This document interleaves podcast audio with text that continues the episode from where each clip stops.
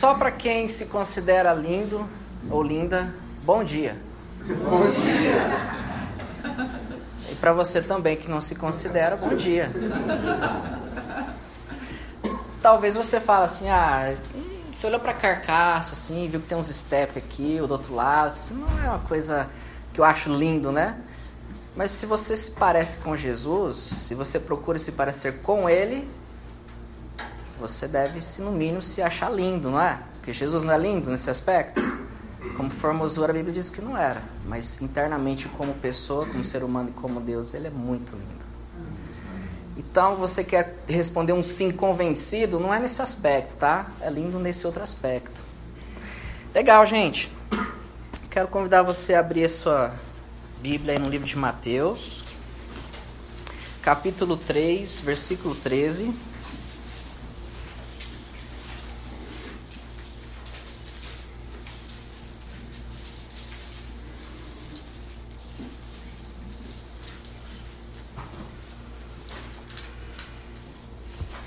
Mateus 3, versículo 13, e vamos ler até o verso 14.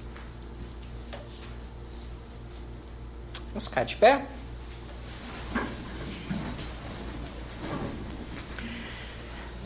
Jesus foi da Galiléia ao Rio Jordão para que João o batizasse.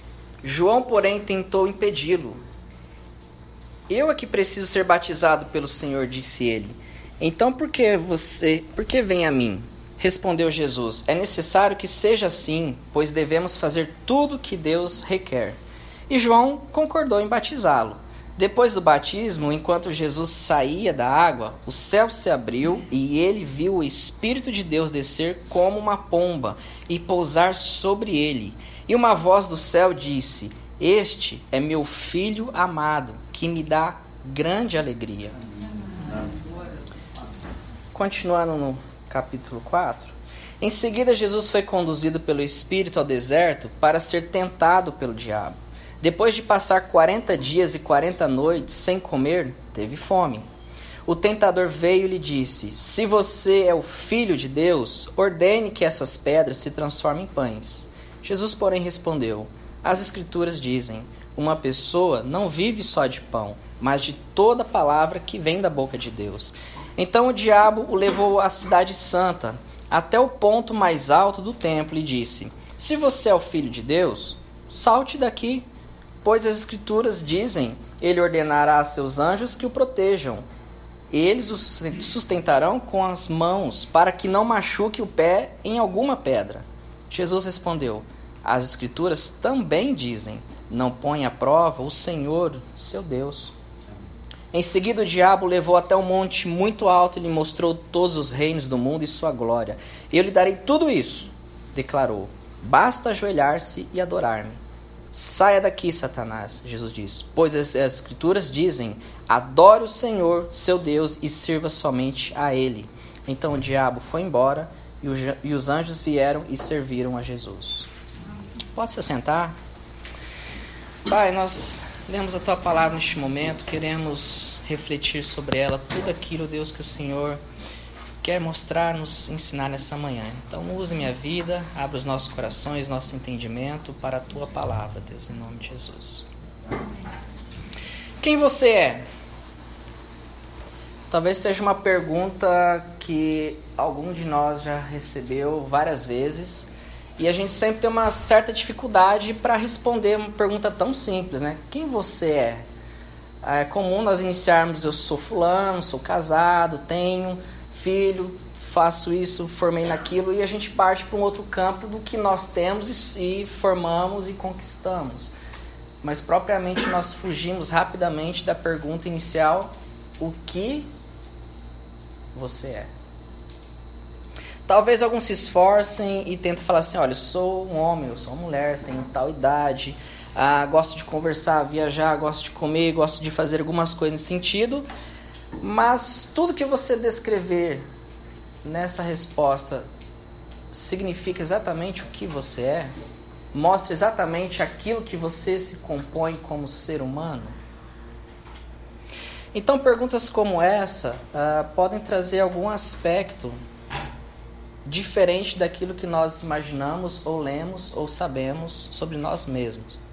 Hoje nós vamos pensar sobre o inimigo, a palavra e a identidade, não necessariamente nessa ordem, mas o que isso tem a ver com a minha identidade, com a sua identidade, o que isso tem a ver com esse texto e que isso tem a ver com eu e você estarmos reunidos aqui nessa manhã ouvindo a palavra de Deus, cantando, ofertando e outras coisas.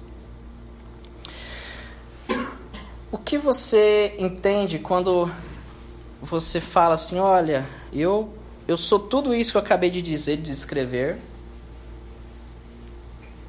e às vezes, quando a gente vai participar de algum evento ou fazer algum teste psicológico, a gente recebe a seguinte instrução: responda exatamente o que você é, não o que você gostaria de ser. E quando nós vamos nos apresentar às pessoas, a gente também não faz essas questões, não faz essa pergunta, a gente acaba passando uma imagem para as pessoas que a gente realmente somos tops, que realmente nós somos pessoas fantásticas. Mas para você saber realmente quem você é, é quando você não tem mais ninguém ao seu lado, não tem plateia, não tem pessoas, é você, a sua televisão, é você, seu computador, é você e qualquer outra coisa. Aí você tem uma pista do que realmente você é. O que geralmente nós apresentamos para as pessoas é que eu imagino ou que eu desejo ser. Porque quando nós nos despimos e apresentamos o que realmente nós somos, pode ser que a gente sinta vergonha, pode ser que a gente sinta desconfortável, pode ser que a gente se sinta fora da realidade. Então é muito comum nós colocarmos uma aparência, uma máscara e dizermos: Eu sou tudo isso. Ou quero ser tudo isso. O problema da máscara é que de tanto usarmos ela, as pessoas acabam amando a nossa máscara e não conhecem realmente quem nós somos. E aí quando acontece uma briga, uma discussão, você tem que sair um pouco da sua rotina, das suas emoções, e aí aparece uma pessoa lá, e as pessoas falam assim, nossa, o que, que é isso? a minha esposa parece estar diferente, ou meu marido é diferente, ou aquela pessoa...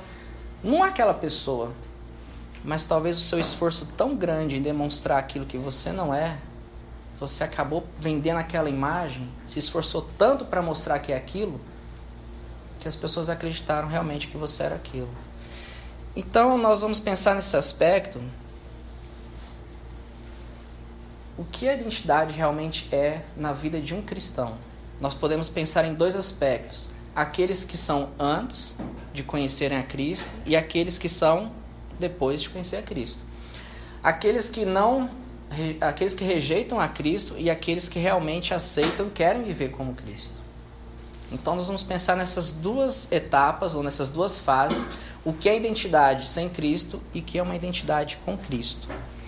Algumas pessoas podem pensar assim: bom, eu fui abusado, meus pais eram violentos, alcoólatras, cresci em um lar totalmente desestruturado. Ali, palavrão era bom dia. Ali, violência era um copo de leite.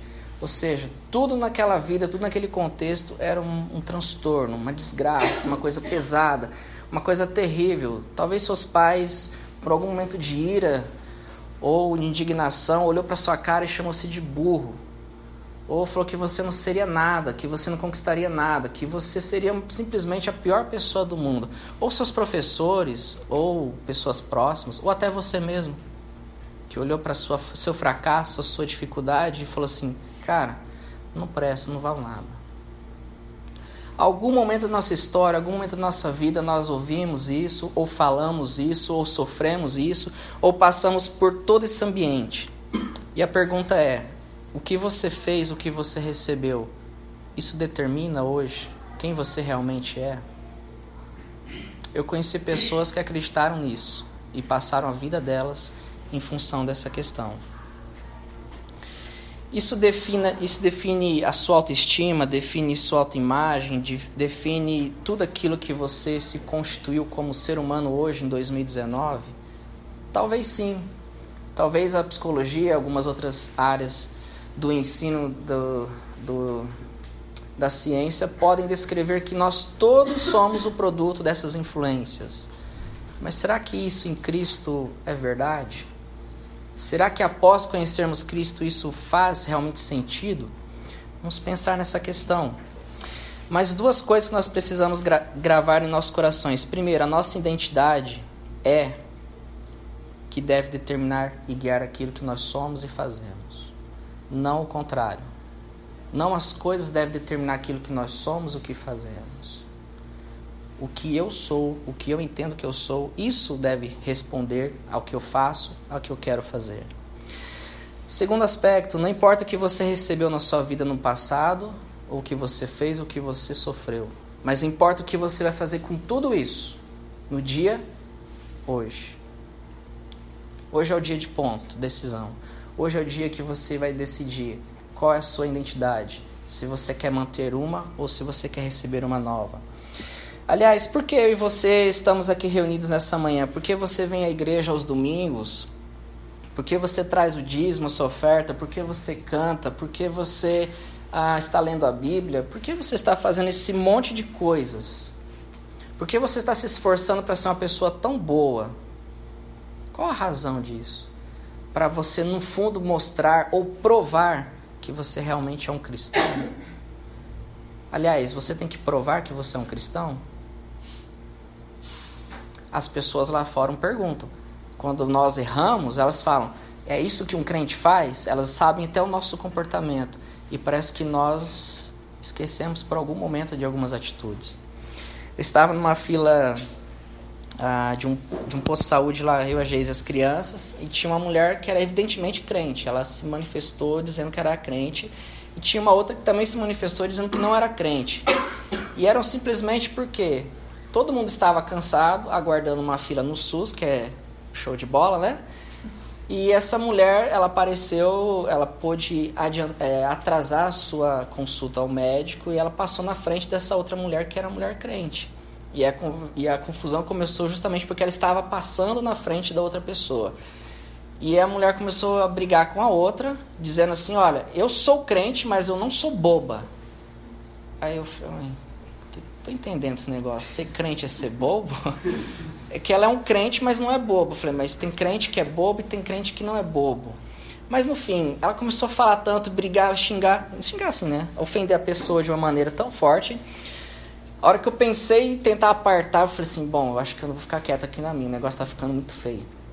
E a mulher entrou, foi pra consulta dela, voltou depois, a mulher que não era crente, voltou, olhou para ela e falou assim: Olha, você me perdoa? Eu, eu, tô, eu tô muito alterada, meu filho está muito doente, eu tô, tô numa situação muito terrível na minha vida financeira. Enfim, ela contou toda a história dela e pediu perdão para a mulher que era crente.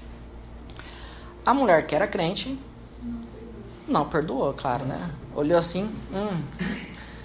Aí a mulher foi embora e ela continuou falando aquilo que as pessoas são folgadas e tal. Eu falei, poxa vida, o que realmente é ser crente? nessas horas e não nessas horas. O que é ser um crente bobo, um crente não bobo? Eu fiquei perguntando até hoje, né? Mas o que é que a gente mistura tanto na nossa identidade que a gente acaba pensando nessas coisas? Ok, se você então está vindo à igreja apenas para provar que você é um crente, não faça isso. Se você está vindo aqui à igreja para dizer que você é uma pessoa boa, de família, também não faça isso, por mais que seja uma boa razão. Se você está vindo aqui à igreja e participando, saiba que porque você é filho e filha de Deus, é por isso que você deve estar aqui. É por isso que você não deve ficar na sua casa. É por isso que você não deve estar em outro lugar, a não ser aonde Deus chamou para que você esteja. Então a nossa razão, nossa motivação não deve ser para provar nada a ninguém, nem a nós mesmos, mas é para que nós entendamos o que eu sou em Cristo Jesus. Se de fato isso que eu estou falando faz sentido, quem realmente somos para que o grande rei nos receba assim? Quando nós lemos a, esse texto aqui de Mateus, a, a respeito de Jesus, é um texto assim com muitas emoções. Até então parece que a vida de Jesus estava tranquila, né? E até o momento em que ele foi batizado, não por causa de pecado nenhum, não era essa a razão. E João até ficou meio assim discutindo com ele: não, mas é você que tem que me batizar. Não, João, estamos cumprindo tudo que Deus requer. E um dos, desses cumprimentos é que eu me batize. E logo após o batismo, então, o Espírito Santo vem sobre ele e o Espírito Santo que leva ele para o deserto, para ele ser tentado pelo diabo. Só que antes de acontecer essa cena, o que, que acontece? Surge uma voz vinda do céu e olha assim e fala: Este é meu filho amado que me dá grande alegria. E a gente vê essa declaração de Deus a Jesus também em Mateus 17, 5, quando está no Monte da Transfiguração. Mais uma vez Deus diz: Este é meu filho amado que me dá grande alegria. Talvez você olhe e fale assim: Ah, Ed, é legal, Deus olha para Jesus, é fácil falar isso. Agora eu quero ver ele olhar para mim e dizer isso. É, se a gente olhar desse aspecto, vai ser difícil mesmo. A gente é pecador, a gente é falho, a gente nega a Deus, a gente trai a Deus, a gente peca um com o outro, a gente faz um monte de besteira. Então Deus vai olhar para mim e vai dizer: Você é filho amado? Você me dá alegria? É difícil a gente olhar assim para o céu e falar assim: é... Vou conseguir dizer isso. Mas quando a gente olha nesse texto, quando Deus está declarando a respeito de Jesus, e antes de propriamente a gente pensar nessa resposta, a gente tem que pensar o seguinte: o que me torna filho ou filha de Deus? É o que eu faço? O que eu esforço a fazer? Ou o que Jesus fez na, na, na morte na ressurreição dele? O que me dá o direito de ser filho de Deus ou filha de Deus? É todo o meu esforço para demonstrar que eu sou santo, que eu sou bonito, que eu faço as coisas certas? Ou é justamente o esforço, a dedicação de Jesus Cristo? É claro que você vai dizer que é Jesus Cristo, e é isso mesmo. É Ele que nos dá a oportunidade de se tornarmos filhos dele. Lá em João 12 diz o quê? Todos que receberam a Jesus, Ele deu poder. Tem, um, tem uma exigência, tem um, um critério, tem um, uma questão. É comum todas as pessoas dizerem, todo mundo é filho de Deus. Não é verdade. Todo mundo é uma criação de Deus. Só é filho de Deus aquele que tem Jesus na sua vida. E se você ainda não decidiu por isso, entenda que só a partir desse momento que Jesus fizer parte de você totalmente no seu coração, na sua vida, na sua história, nos seus pensamentos, você dizer para todo mundo que você é dele, isso vai te dar o direito de você se tornar filho dele. Então, quando a gente se torna filho de Deus, nós começamos a entender uma outra dimensão o que Deus diz que eu sou. Até então, até chegar a esse ponto, nós podemos olhar a nossa autoimagem. Ou seja, aquilo que eu me vejo, aquilo que eu imagino. A nossa autoimagem é construída a partir do que eu vejo em mim comparado com o que eu vejo nos outros. Então, se o outro realiza coisas boas e grandiosas, e eu olho para mim e não tem aquele desempenho, então eu começo a me sentir inferior às realizações do outro. Isso vai compondo a minha autoimagem. E se eu ouço essa jorrada de pessoas me dizendo que eu não presto, que eu não sou aquilo, que eu vou ser, que eu vou dar ruim, né? que eu vou ser aquela pessoa péssima, isso tudo vai jogando mais peso em cima do, do caminhãozinho. Então quando eu olho para o espelho, eu vejo quem? Eu vejo tudo aquilo que eu sofri, eu vejo tudo aquilo que as pessoas dizem que eu sou, e eu vejo o meu fracasso dizendo: você é isso. Mas quando eu olho para a imagem de Deus, esses argumentos não fazem nenhum sentido. Porque desde a criação, Deus nos criou segundo a sua imagem e a sua. Ninguém foi criado à imagem e semelhança de uma ameba, de, um, de qualquer outra coisa que você possa imaginar. Deus criou você e eu conforme a imagem e semelhança dele. Isso significa as noções de justiça e moral, criatividade, emoções, a capacidade de escolha, a capacidade de amar, a capacidade de raciocinar e entre tantas outras coisas. Legal, mas após o pecado isso deu uma deturpada? Deu, foi realmente. Após a queda, após o pecado, a nossa imagem de Deus em nós, ela foi distorcida. Ela teve sua proporção reduzida, mas ela permanece até hoje. Mesmo que em pequenos em pequena dimensão, mas ela faz parte. Mesmo com o pecado em nós, ela ainda é a imagem e semelhança de Deus. Mas por que é que nós damos mais credibilidade à identidade, aliás, à autoimagem do que as pessoas dizem, do que o mundo dizem, do que a imagem e semelhança de Deus. Parece que isso é uma coisa difícil de entender.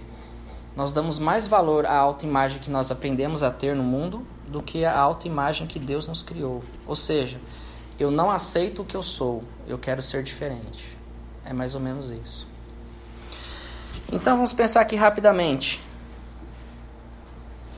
Sou o resultado de influências, de maus cuidados, sou resultado dos meus pais, da criação que eles me deram.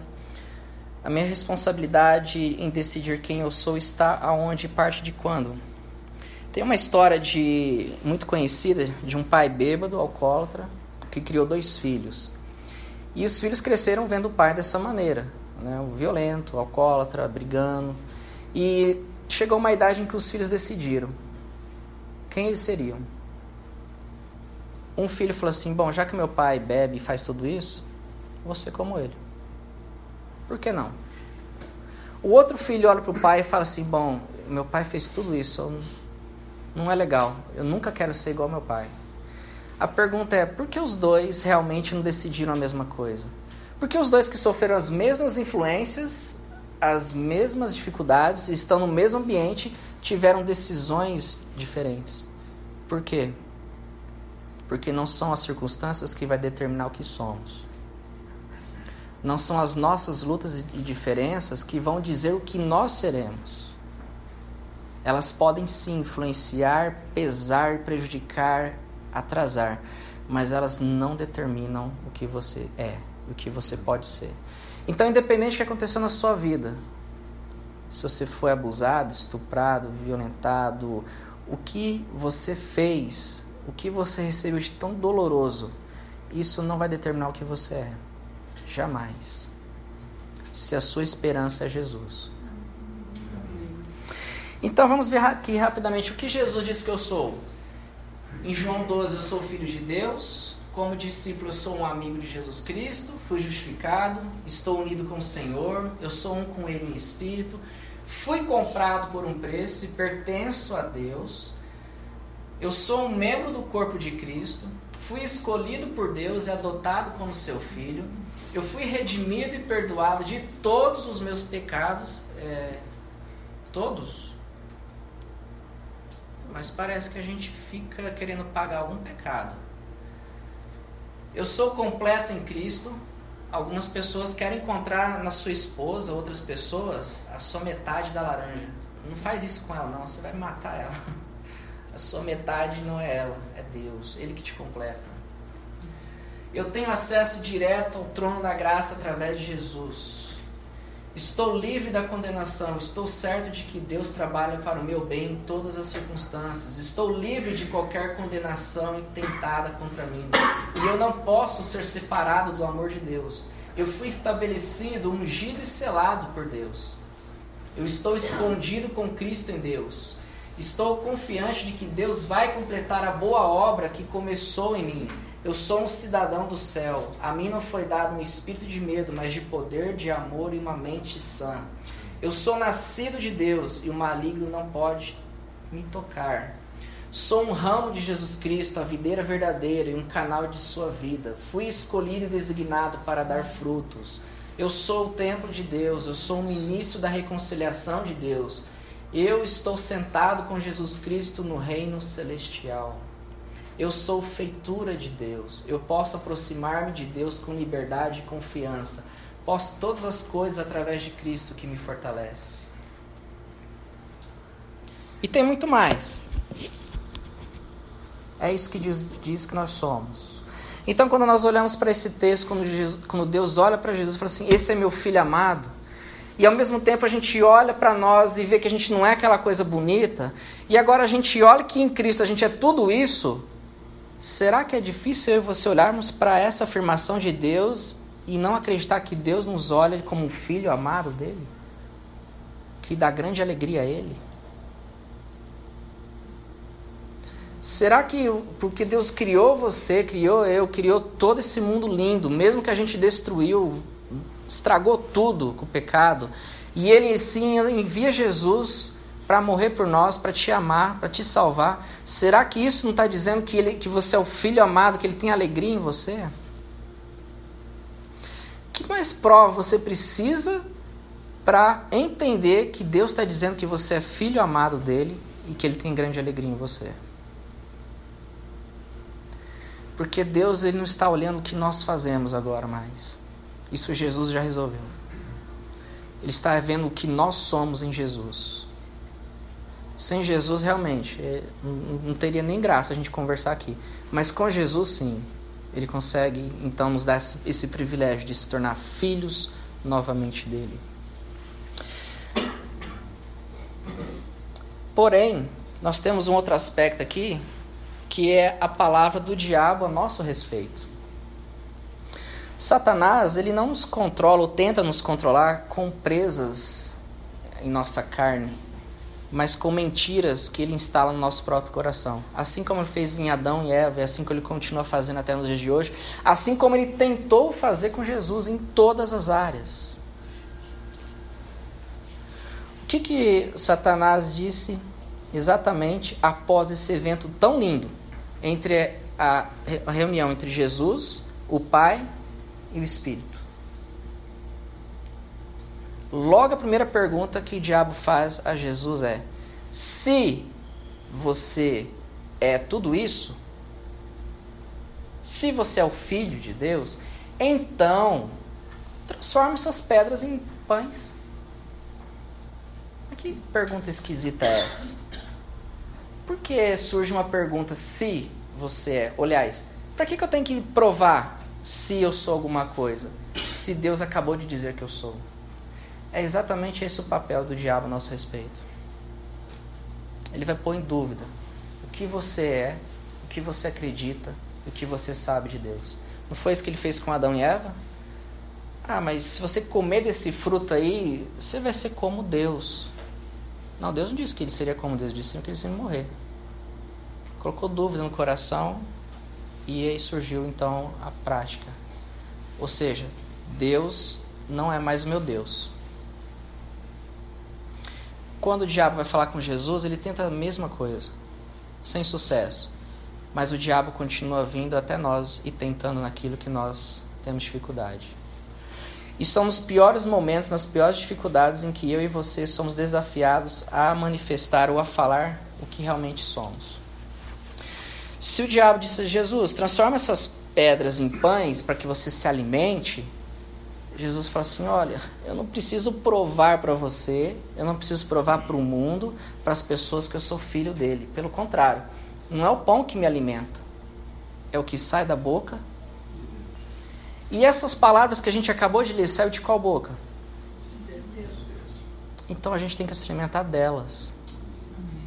Porque se você quiser alimentar de qualquer outra coisa, você está trazendo para dentro do seu coração o que o diabo fez. Transforma essas pedras aqui, ó. Mostra para todo mundo que você é um crente de verdade. Eu não tenho que mostrar, eu tenho que ser o que eu sou. Eu sou um crente de verdade. Prova que você ama a Deus.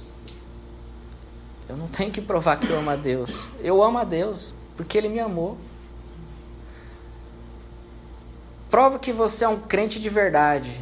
Vai à igreja, faz o dízimo. Não, eu não tenho que fazer isso para provar. Eu vou lá porque eu amo estar tá lá.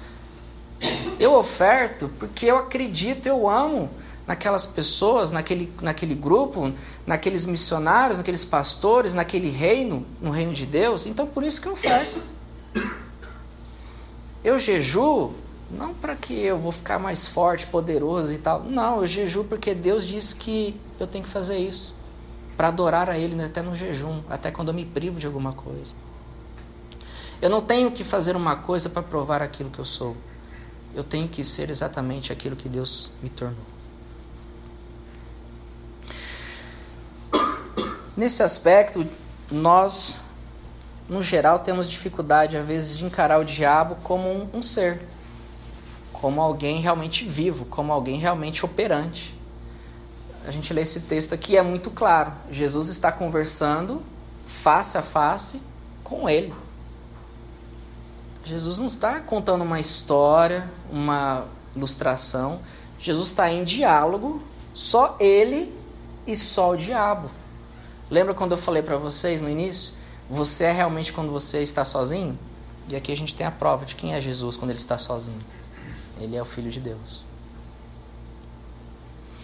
A gente poderia, nos piores momentos da nossa vida, ah, vamos colocar assim, pegando o exemplo de Jó, se a gente passasse um pouco daquilo que Jó passou, o que, que sairia de dentro de nós?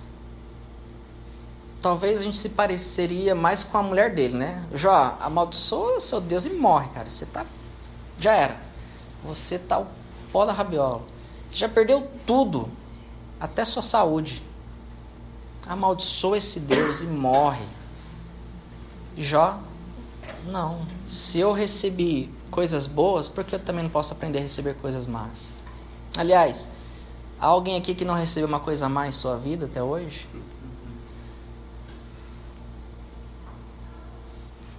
E Jó não amaldiçoou a Deus. Jó mostrou quem ele era. Mesmo com seus erros, mesmo com a influência de seus amigos, mesmo como todo mundo contra ele. E ele falou assim: Eu não preciso provar isso. Jesus diante da cruz, aquele sofrimento terrível, ele poderia fazer um monte de coisa, mas o que saía da boca do Senhor Jesus? A palavra de Deus. Jesus fala bem claramente: o que sai da nossa boca é o que está A gente pode até migrar coração com identidade nessa hora. Juntar, quer dizer. Nos piores momentos, nas nossas piores fraquezas, nas nossas piores dificuldades, nos momentos de provação e tentação, é o que vai sair o que nós realmente somos. Ou nós acreditamos em Deus, ou nós esforçamos para mostrar que nós acreditamos em Deus. É só uma perseguição acontecer que a gente tem aquela peneira, não é? Lembra que o diabo queria peneirar Pedro? Vamos ver se esse cara é crente mesmo. E ele naquela época ele não estava pronto para isso. E Deus não deixou. Mas nós que temos Jesus, nós que temos o Espírito Santo de Deus, nós devemos estar pronto para isso. Não pelo que nós fazemos, mas pelo que Deus fez em nós. O caminho de agradar a Deus e as pessoas, esse esforço humano em ser bom e mostrar isso ah, com tanta força o tempo todo, pode nos conduzir para um estado de esgotamento, insatisfação e vazio da alma. Terceiro aspecto e último, a crença na palavra de Deus no Deus da palavra. Em todo momento, enquanto o diabo conversava com Jesus, tentando ele, Jesus respondia o que a palavra de Deus dizia o que ele era, o que a palavra de Deus dizia o que ele deveria fazer. Então, o nosso foco não é olhar ou aceitar o que o mundo diz que somos, o que o diabo diz que nós somos, ou o que seus pais, seus professores, seus líderes disseram com tanto ódio que você é isso não vai determinar a sua vida, a não ser que você queira, a não ser que você aceite. Mas você pode perguntar, Ed, e, é uma questão bem complicada. E a questão do homossexualismo, então? A pessoa que é homossexual e teve um encontro com Jesus, agora é crente, mas internamente ela está ah, lutando contra aquilo. Ela ainda sente prazer, sente desejos, a sua memória está fixada naquilo que ela já fez, e mesmo ela estando próximo de alguém, ela ainda consegue olhar para outra pessoa com desejo. E essa pessoa, o que, que vai acontecer com ela? A identidade dela agora em Jesus tem solução para ela? Tem. Será que ela vai deixar de vez de sentir esses desejos, essa luta interior dentro dela? Talvez não. Ué, mas por ela ser uma pessoa diferente agora, ela não deveria sentir outras coisas? Não. Necessariamente não. Mas como é que é então? A nossa identidade não é formada pelo que nós sentimos, a nossa identidade não é formada pelo que nós fazemos, a nossa identidade não é formada pelos nossos desejos bons ou ruins. A nossa identidade é formada por Deus. Ou eu submeto a minha vontade da carne, ou eu submeto a minha vontade do espírito. Isso em todas as esferas. Quem não é homossexual ou tem essa, essa, essa, essa disposição, esse sentimento, essa vontade, tem outras lutas. O tempo todo. Quem é heterossexual, mesmo casado, quando olha para outra pessoa, e se essa pessoa continuar olhando, olhando, se aproximando, o que, que vai acontecer? Vai ter um final não agradável. Ou seja, essa luta interna não é só com um com o outro, são com todos nós. Então, primeiro aspecto, saber que Deus criou homem e mulher e nada além de uma terceira opção. Voltando à questão da homossexualidade. Deus criou homem e mulher. Isso é um fato. Após o pecado, muitas coisas mudaram. Segundo, a gente pode olhar para a nossa história, para o espelho, dizer que a gente não tem valor nenhum, porém, Deus nos fez a imagem e semelhança dele, um valor inestimável, que custou tanto a vida do próprio Jesus. Ou seja, você tem valor pelo que você é. Terceiro, não são as nossas tentações e desejos que definem o que somos. Jesus foi tentado em tudo mas ele não se tornou nada daquilo. Jesus foi tentado em todas as áreas, mas ele não se tornou aquilo que ele foi tentado. Então, se uma pessoa mantém esse desejo dentro dela e ela é tentada por isso, isso não está dizendo que você é a sua identidade. Antes de Jesus, ok, mas depois de Jesus, você consegue manter essa maneira. Então agora imagine que você está diante de dois caminhos. Aliás, não vemos Deus como Ele é e não nos vemos como somos. Isso é uma verdade ou uma mentira?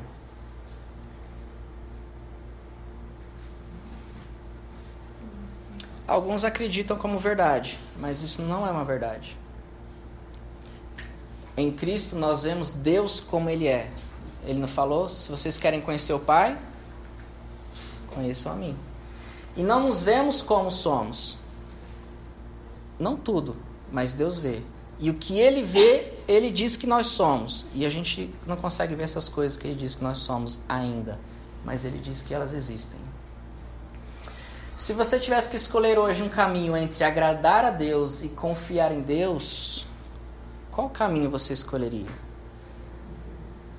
talvez a princípio você fala assim, ah, não poderia ter um terceiro caminho? Não, escolha só um. Agradar a Deus ou confiar em Deus. Mas agradar a Deus é uma coisa boa. É. E confiar em Deus também? Também. Mas você só pode escolher um nessa manhã.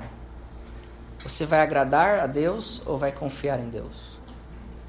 Se você optou por agradar a Deus, você entende que você tem que se empenhar muito em fortemente ser o que Deus quer que eu seja. Porque agradar a Deus exige um esforço meu também. Eu preciso mostrar isso a Deus. Eu preciso. Aliás, Ele fez tudo por mim. Então agora basta eu demonstrar isso e me esforçar para fazer isso. Então acho que é o caminho certo. Eu tenho que o tempo todo olhar minhas fraquezas e tentar matar elas e, e, revitalizar as minhas fortalezas e manter a minha vida de uma maneira mais santa possível. Esse é o caminho. Então eu me esforço para que eu consiga fazer isso. Tem um esforço próprio. E aí eu olho assim, trabalhando meus pecados para alcançar uma relação íntima com Deus. É verdade. Então, quanto mais eu me esforçar para ser puro, para ser santo, para fazer o que é correto, eu vou estar agradando a Deus. É esse o foco, é esse o objetivo. Mas no final desse caminho a gente cria uma fórmula. Mais comportamento correto, mais menos comportamento errado, é igual santidade. Eu sou santo porque eu me esforço em ser santo. Será que no final a gente consegue fazer isso? É um esforço que a gente não dá conta. Tenta agradar a tua esposa. Conseguiu até hoje? Pode tentar até antes de que você morrer. você não vai conseguir. Totalmente não. Tenta agora agradar a Deus. Você vai conseguir? Então não é para agradar a Deus? Deixar quieto esse negócio? Sim ou não? Talvez. A questão é que nunca podemos resolver nossos pecados tentando mudá-los. É esse o problema. A gente não muda o nosso pecado. É Deus quem muda. É Deus quem constrói em nós uma nova identidade. É Deus que nos dá uma nova vida. É Deus que nos capacita para isso. Por, pelos nossos esforços, a gente não vence eles. Lembra de José no Egito? Aquele é um exemplo de um cara que vence o pecado. O que aconteceu? A mulher de Potifar, nua para um cara, solteiro, um cara escravo, tipo assim, não tinha nada que fazer mais, né? Não podia nem ir pra praia. Aparece uma mulher nua para ele. O que, que o cara fez? Correu. Quantos de nós corremos, conseguimos correr do nosso pecado diariamente? Então é um caminho difícil. Isso vai esgotar a gente. Mas vamos imaginar que a gente volta lá e fala assim, tá, esse caminho tá pesado. Vamos, vamos confiar em Deus. Vamos ver o que, que dá no final. Ah, ok, vivendo como quem Deus diz que eu sou. Deus diz que eu sou isso, mas eu não acredito, eu não, não faço dessa maneira. Não, mas Deus diz que você é. Você é sal, você é luz. Você não está se tornando. Não, você é. Ah, mas agora eu estou em processo de transformação, Deus está trabalhando. É verdade. Mas Deus disse que você é isso. E o que sai da palavra, da boca, da, da boca de Deus, a palavra que sai da boca de Deus, ela nunca volta vazia. E ela não sai em vão. E ela não sai por sem querer. Então, se Deus diz que você é, o que, que você está esperando para acreditar nisso?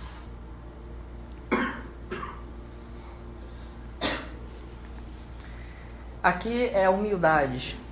Deus, o Senhor disse que eu sou tudo isso, mas eu olhando para o espelho agora, tá longe. O Senhor me ajuda a ser isso que o Senhor disse que eu sou? Eu sozinho não consigo. Eu sei que se eu tentar andar com o Senhor um passo, uma esquina, sem estar na sua, segurado nas suas mãos, não vai dar. Por isso que o Espírito Santo habita em nós. Tenha essa humildade de reconhecer que é Ele que está fazendo a obra em você e permita isso. Com Deus, meu pecado diante de nós dois, trabalhando nisso juntos. Acho que é a parte mais difícil da gente entender a caminhada com Deus. Que quando nós estamos caminhando com Deus a gente peca, a gente pisa na bola, a nossa tendência é imaginar que Deus simplesmente botou a mão nos olhos, ficou de costa, tampou os ouvidos e. Ixi, de novo. Então eu gosto de pensar muito naquela ilustração, né? Às vezes quando a gente olha a nossa vida e vê que nas coisas não tão legais como a gente gostaria, todas as esferas, família, comércio, trabalho, filhos, vida com Deus, ministério, enfim, a gente coloca tudo isso no pacote, a gente olha assim, poxa vida, podia ser um pouquinho melhor, né?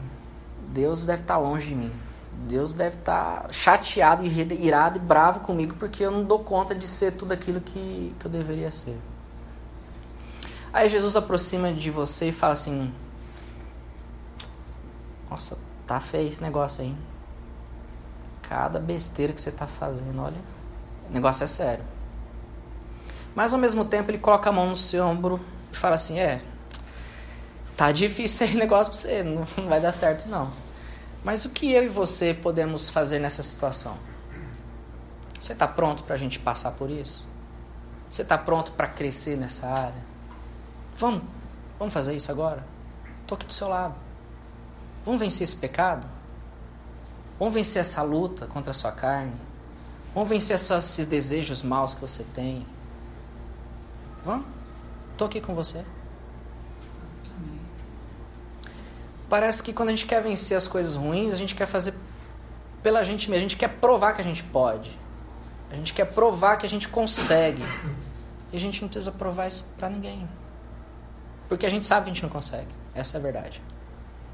Por isso que Jesus está tão perto da gente, o tempo todo, e dizendo: Nós vamos vencer isso na sua vida. É eu e você, é nós, é Jesus. E aí o diabo tenta o tempo todo chegar na nossa nosso ouvido e falar assim: se você fosse filho de Deus realmente, você já teria vencido isso aí.